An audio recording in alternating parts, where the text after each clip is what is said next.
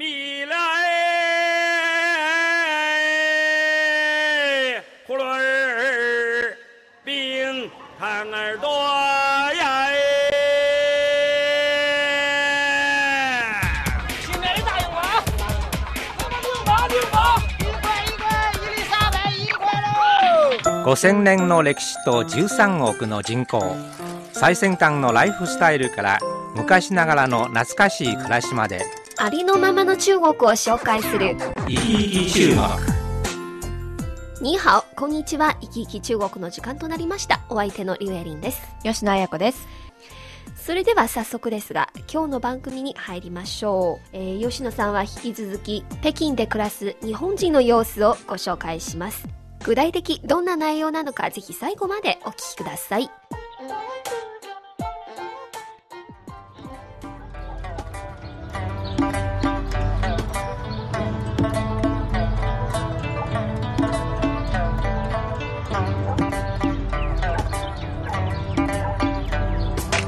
北京暮らし。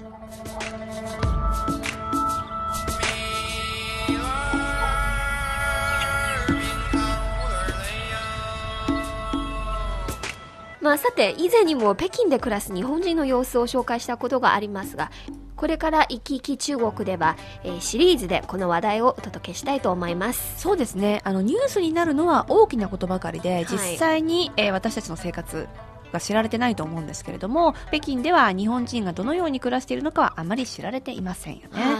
はい中国市場が世界でも注目をされている中えー中国へいらっしゃる方々も増えると思いますねはい。そんな方々に役立つ情報をお届けしていきたいと思いますねね、とてもいいですよね。えー実際に暮らす人はもちろんのこと、はい日本で海外勤務の人をね、心配している人、ね、海外生活に憧れている人、それから海外の様子を知りたい人などなど、きっとね、面白い情報になると思います。そうですね、えーそれでは早速番組に入りましょう本日のテーマは外国人の生命線と言われるビザです、エイリーさんも研修で日本へ行った時にビザを申請しましたよね。あもちろんです。でも短期滞在ですから、はい。まああのえー半年間は短期滞在の範囲にありますので、はい。短期滞在ビザですね。はい、えーもちろん日本人も例外ではありません。日本人が中国へ入国するためにはビザが必要です。はい。ただし短期観光の場合は必要ないですね。そうですね、えー短期期間が入国してから15日以内であれば必要ありません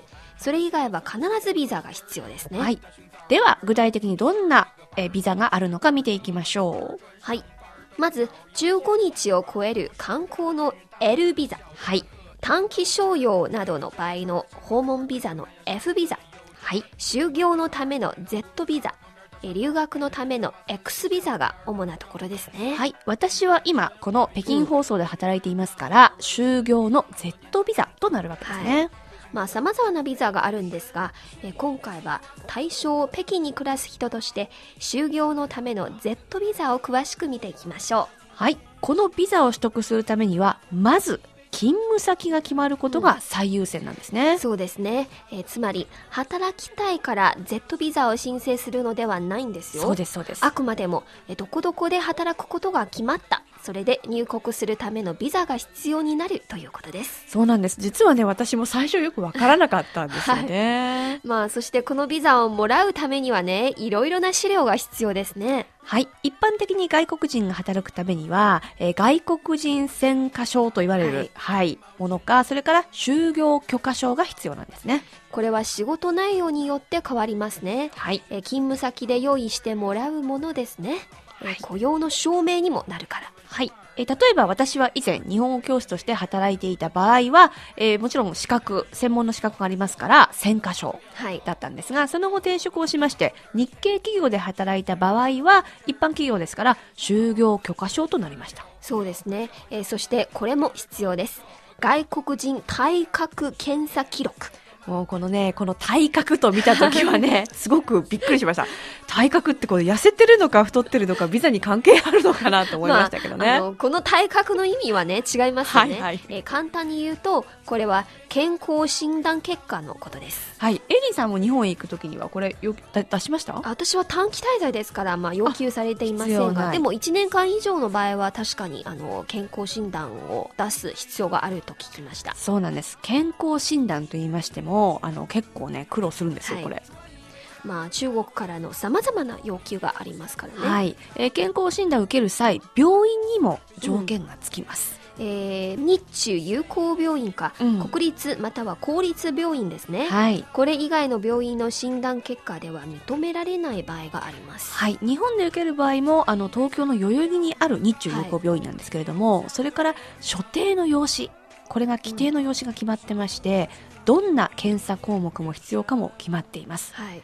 あなので先ほど言ったえ東京近郊にお住まいの方なら日中友好病院をお勧めしますね。これが中国大使館の指定病院となっています、はい。まあ、健康診断一つとっても結構複雑ですね。そうなんです。それではまとめてみましょはい。今日の話をね、えー北京で働くにはまず雇用先を決めます。う。はい。えーそして雇用先から必要書類をもらいまして日本でビザの申請をします。その時この健康診断結果を出します。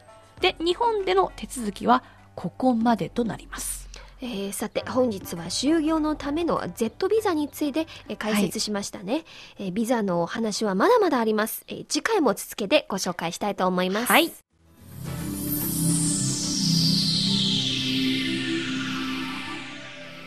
行き来中国そろそろ終わりの時間に近づいてきました。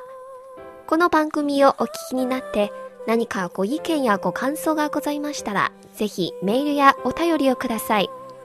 こちらの宛先は郵便番号10040中国国際放送局日本語部いきいき中国の係まで。